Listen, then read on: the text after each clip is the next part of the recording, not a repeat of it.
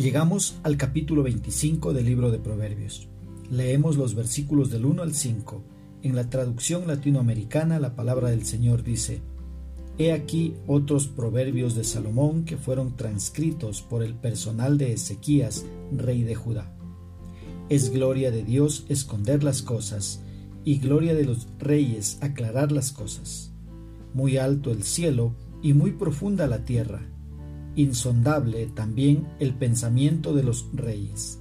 Quita las escorias de la plata, el orfebre sacará de allí un vaso, retira al malvado de la presencia del rey y su trono se apoyará en la justicia. ¿Qué es lo que expresa el escritor? En el versículo 1 entendemos que estos proverbios también fueron escritos por Salomón, pero recogidos bajo la supervisión de Ezequías, rey de Judá, unos 270 años después de la muerte de Salomón. En los versículos del 2 al 5 se nos habla de la sabiduría de los reyes.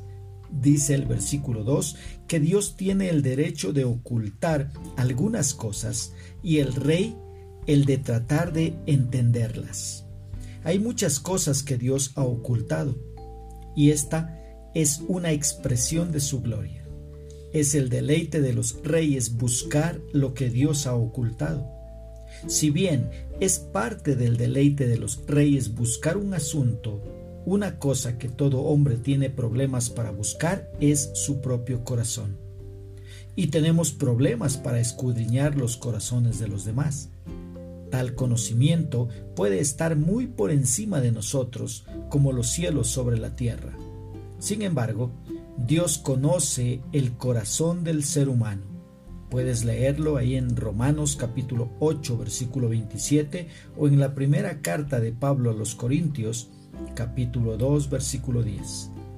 Los versículos 4 y 5 de Proverbios 25 nos dicen que como la escoria debería eliminarse de la plata, los consejeros y asociados impíos deberían ser eliminados de la presencia de reyes y gobernantes. Entonces su trono será establecido en justicia.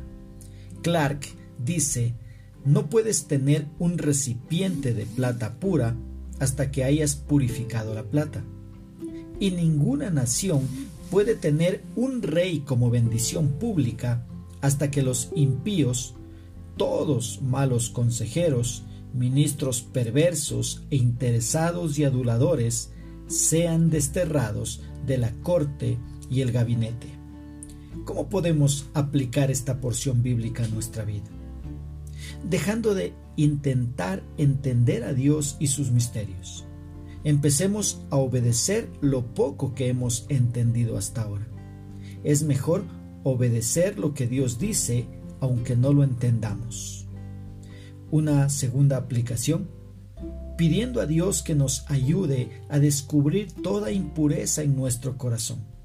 Tal vez tengamos falta de perdón, amargura, resentimientos, etc.